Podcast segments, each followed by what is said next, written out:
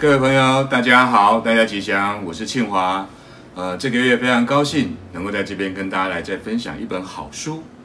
这本书呢是今年二月份才由香海文化出版社出版的，所以呢，其实距离现在才一个多月的时间哦，非常的夯，那也非常叫热腾腾的一本好书哦。它的书名呢是我手上的这一本《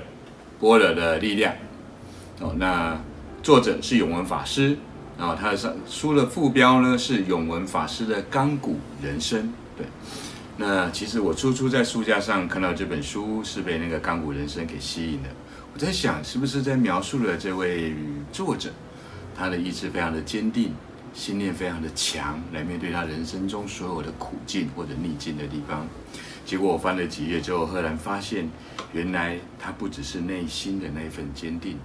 他甚至。连身体所有的关节可以换的，全部都换成钢铁。各位可以想想看，他到底历经了所有人生中什么样的事情，让他经历过这些所有的一些状况哦。那就让我翻起了这本书。那我首先呢，想先跟大家介绍的这个作者是永文法师，他出生在宜兰的山区。那从小呢，父母亲就双亡了。对，那在他。年纪稍长之后呢，他有一句，人家跟他讨论了，看聊天的时候，就一句不嫁的姻缘，让他走进了宜兰的雷音寺。对，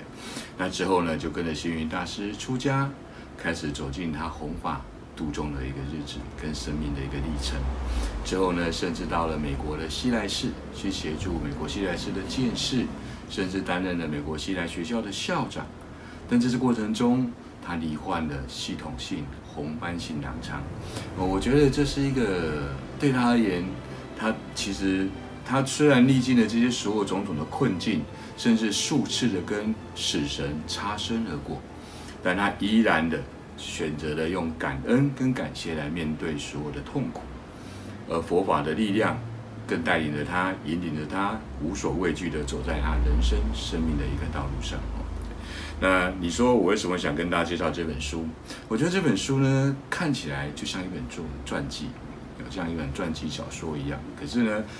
看完之后你会突然发现一件事情，这是他一个人真真实实的生命体悟，就在这本书里面，让我们可以感受到，也能够实时的去反观我们自己，我们到底碰到这样的困难或这样的困境的时候，我们是用什么样的方式来面对我们自己的生命哦？对。那我想每一次我看书呢，首先我在书店拿下书的时候，我都会先看他的序。这本书的序呢，总共有四个人帮他写序。那第一个呢是佛光山的宗长心宝和尚。心宝和尚他是这么说的哦，他说人生是怎么样一回事啊？这位永文法师，他非常有很高兴有荣幸可以认识他。他除了是一位出尘修道的出家人之外呢，在新宝和尚的心中里面，他是一位苦难都打不倒的奇人。我想他用“奇人”这两个字哦，所以让你一定会兴起很大的好奇。第二个呢，他想呃帮他写序的是持庄法师。持庄法师呢，其实是呃我们的永文法师跟着持庄法师一起呃在西来寺有一段非常长的时间，所以他对他有很大的帮助，也是他人生中很重要的一个导师之一。对，那持庄法师说呢。呃，我们的永文法师呢，应该把它称之为钢铁女尼哦。那他也说到了永文法师的生命展现的力量，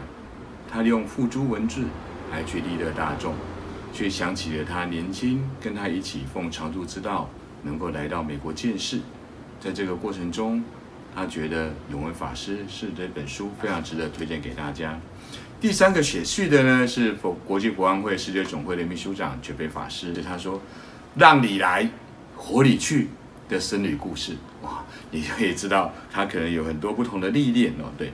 那觉贝法师是这样说的：从台湾到海外，从健康到重病，一次次的锤炼的心性，从愤世嫉俗到了解生命的本质等等的，永文法师就在他的生命中不断的用转来去改变他人生的所有的历练。不管从贫穷转为内在的富有，从茫茫大海的漂泊转为度化苦海的舟航，我想这些都是让我们很值得去看的部分。那永文法师他怎么，他为什么想写起这本书呢？他说呢，想写这本书，其实是我的本意是想把握每个呼吸的当下，把我个人今世对佛法的一点点的体证，留下一些记录，或许对你我都会产生很大的帮助跟作用的地方。甚至还有一个著作人呢，叫赵大生。他说：“我们的永文法师呢，他简直就是活生生的把一场大悲剧，居然演成了一个散发正能量的一个励志片。”永文法师其实小时候是在山山上，在礁溪的山上，因为母亲父母亲很早就往生了，对。那其实就跟兄弟姐妹呢，其实基本上一起相依为命。但是他跟他的一个小哥，最小的哥哥呢，其实感情主要因为年纪比较接近，比较好。那有一次呢，因为他开始呃比较开始懂事之后呢，小哥刚好去当兵，两个人就会用书信往返。他跟跟他写哥哥写信呢，其实他就拿了一张纸，就像这样一张信纸，他上面就画了一个拳头，这样握了一个拳头寄给他哥哥。然后哥哥收到之后呢，就马上又回给他一封信，上面呢就画了几根竹子，然后有一个小女孩正在那下面等。那我觉得。后来我看到之后，我其实居然是哈哈大笑，因为那个握拳头居然代表我秋桃安了哦，最近缺钱用。然后那哥哥收到这封信之后，还给他在竹子下等的丢滴滴下蛋的后啊哈，就是哥哥也没钱没办法哦，所以你会主要觉这两个兄妹之间其实那种相处的过程中，其实永文法师就在这本书里面去描述这些所有的历程哦，那也很多更多风趣的部分，值得我们可以去更更多的认识跟了解哦。那再来一个地方，其实有一次永文法师，就我刚刚说的，他在他大学即将毕业的前两个月，被诊断出来是得到了系统性的红斑性狼疮，他的生命就开始好几次的跟死神他擦身而过。有一次他头痛的要命，被送到了急诊室去，他头还是非常非常的痛。那痛到怎样呢？他觉得，但是他发现来来往往的医生跟护士都没有人要理他。他告诉医生说：“我头好痛，我头好痛。”医生也不理他，在旁跟旁边的人聊天，跟护士讲也是一样，都没有人要理他。他就觉得，其实呢，你知道那个当下呢，我就跟着那个永文法师的那个文字呢，进入了那个情境，好像人在那个医院里面，我就开始骂这个医院的医生怎么这么没有医德。医生痛，那个病人痛得这么辛苦了，你还居然就不理他？可是到文字后面呢，永文法师居然写一句话。可是当我一转身，我怎么突然发现，我在躺在病床上？我想这个过程不是每个人都曾经经历过的哦，就是人家常讲的一种方式，叫灵魂出窍了。其实代表他跟死神正在擦身而过。可是当他眼睛睁开的时候，他跟医生说：“我头好痛，我头好痛哦。”结果你知道医生跟他说什么吗？医生居然跟他说：“我头比你更痛。”我从来没看过这样的病人哦。哦，所以我觉得在那个过程中，文字上你有时候跟着那个文字进入了那个场景，又被他一个诙谐的文字对人生的不同的乐观的看法，又带出了一些喜悦哦，或者是看到他人生的一些乐观跟积极面的部分。那我想这是这本书里面一个另外一个很大的一个体验跟体会。这本书呢，除了这些我有兴呃非常感到兴趣之外呢，我想跟大家分享一下这本书的架构。它总共有四个章节，四个 chapter。一开始先从孤女的愿望，就是描述她小时候的生长过程。然后因为父母亲很早就双亡了，然后自己就被人家踢来踢去，跟着去住大姐家，被大姐姐夫家的人给嫌弃，被赶出来了，然后就回到山上去住。然后去跟着叔叔婶婶住，但是叔叔婶婶也有自己的小孩啊，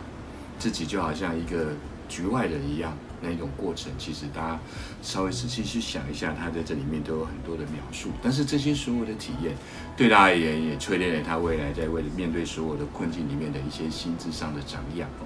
第二个章节谈的是佛门的召唤。也就是他进入佛门之后，他有什么样的一些收获跟体验。但是这个地方，我觉得特别想跟大家说的，就是他在佛门的召唤里面，他有三个小章小节。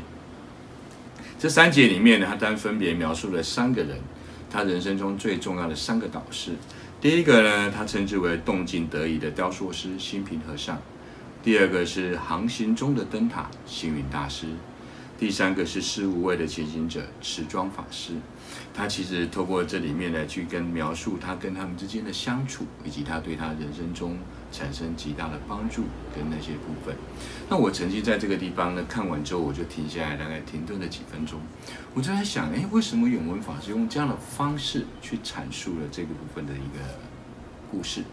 后来我想一想，永文法师也希望透过这样的方式，让我们能够更认识心平和尚、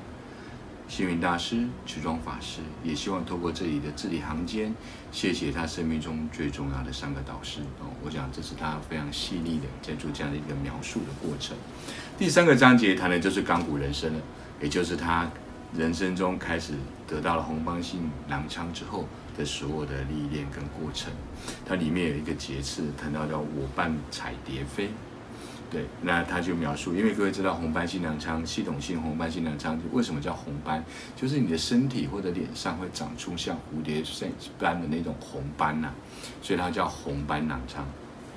那他就开始想起自己，为什么我又没有做什么坏事？我这一辈子都这样子行善与人为乐，为什么我会得到这样子的病？然后甚至呢会哀天那个呼天，身体会痛到非常的痛苦，甚至很多皮肤会有溃烂。甚至到最后关节都要换成人工关节，但是他就开始想起他小时候在山上玩，小山上很多那种蝴蝶，他就会做那个捕蝶网，然后去捕到蝴蝶之后呢，去把蝴蝶拿来做标本，所以呢，他就觉得这个地方是他很值得要去忏悔的一个部分哦。那第四个章节呢，我觉得这是这本书最大的价值。他不止把他的人生做了一个阐述跟说明之外，他其实也谈到一个的重点。他透过波若能量的这个章节，去告诉我们，他在进入佛学院，在佛门修持的过程中，《般若波罗蜜多心经》的这个经典，只有两百六十个字的经典，对他的人生起到多大的帮助以及作用。所以这里面他谈到了一件事情：修行让他的生命能够更勇敢。他也开始透过他人生的所有的境界，懂得原来《心经》里面那个“照见五蕴皆空，度一切苦厄”的“五蕴皆空”是什么样的含义？对，然后再来谈到了心无挂碍、般若的能量，到无所得故，到最后的究竟涅槃，都在这本书里面去做了非常妙棒的一个描述。但是我常觉得一件事情，我想《般若波罗蜜多心经》在中国的世界里面是很多人都听过的一部经典，因为它非常短。不管你是佛弟子，还是一般的民间信仰的，或不管或者是你是其他宗教的，应该都听过《心经》这部经。但是你是不是对他这部经典里面两百六十个字，非常的了解它的含义，以及它在你人生中的所有的作用处？如果我们不是很清楚，或者想多了解一点点，这本书一定会带给你非常大的收获。当你耳后在听到心经的时候，你总算懂得心经到底在讲什么。他讲的不是心字，而是那份般若的能量。这份般若的思想带给你生命什么样的帮助以及作用哦？好，那 那再来呢？其实书非常棒，非常值得各位能够去慢慢的品读。那我就觉得，其实有一个地方，就是当他面临了非常多的人生的这些所有的历练，包含的这些身体上的病痛，带给他所有的痛苦。但他常常讲一句话：“我深信，要领悟生死的真相，他唯有透过病苦的煎迫，才能建立踏实的修行。他要用感谢的方式，感谢诸佛菩萨的大慈悲，给他这番的大彻大悟。”在这句话里面，其实我看到了两个字，是让我非常震撼的，就叫“深信”两个字。我们生命中常常会得到一些给别人给我的一些正面能量的语言、文字或者是观念，但是我深信吗？我把它用在我的生命里面吗？这是我觉得在永文法师里面，他这本书不止谈到一次深信，最少三次以上，所以他其实用“深信”这两个字。来可以去让他能够度过他人生中这些所有的一个历练哦，是他一个很重要的一个过程哦。好，那 时间非常有限，我也没办法一一的跟大家介绍这本书到底有多少的内容跟价值的部分。对，那其实我觉得《心经》本来这本这个部经典是佛陀释迦牟尼佛在两千五百年前所谈的一部经典。它基本上是能把我们生命的本源跟本质具足的能量给探讨出来，非常重要的一部经典。那这本书呢，我觉得可以让我们对心经可以更透彻的认识以及运用，让我们在生活中可以慢慢的学会懂得处处都是波若，能够所有的事情处处都在为我们说法。但是我觉得有一个重点是我们听到了吗？我们去体会，在你生命里面所发生的人事物，带给我们什么样的醒思，什么样的觉知，或者我们观察到它带给我们什么样的力量，以及转变的一个机会。那永文法师其实他就用他的一生，医生曾经宣判他只剩下三个月的生命，到现在他活了三十九年。身体里面所有的关节该换的都换了，甚至还有一次，他到新那个马来西亚去做巡回演讲二十场。当他讲讲到后半段的时候呢，他身体已经不行，站非常痛苦，走更是为难，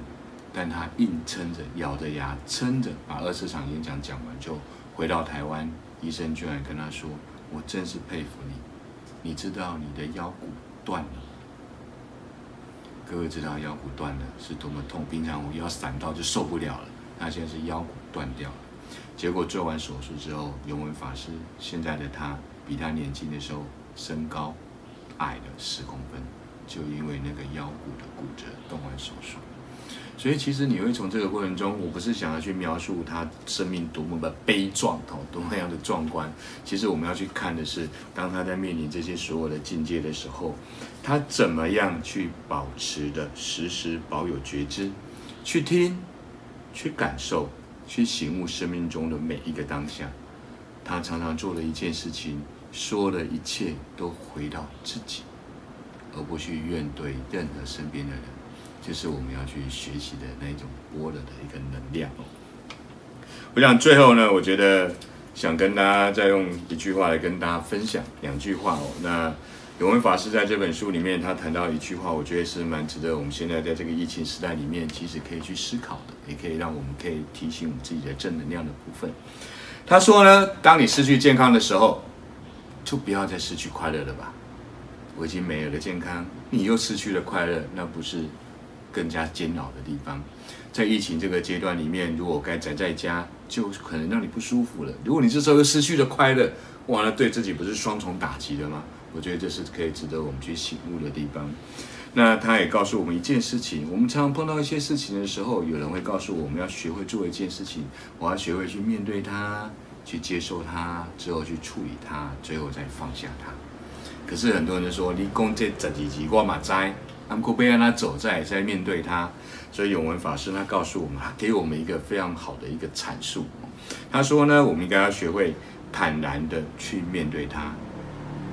然后懂得泰然的去接受他，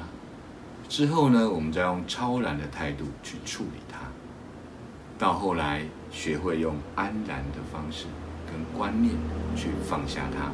我想这是今天呢，最后跟送给大家的，我在这本书里，在这本书里面所学到的部分。那最后再跟各位介绍这本书《般若的力量》，永文法师的《钢骨人生》，非常值得推荐给大家。去书店里面，我刚好最近是香港文化在办那个线上书展，各位可以借这个机会去把它带回家，好好对你人生中产生极大作用的一本书。好，今天就跟各位分享到这边，祝福大家诸事吉祥喜乐天下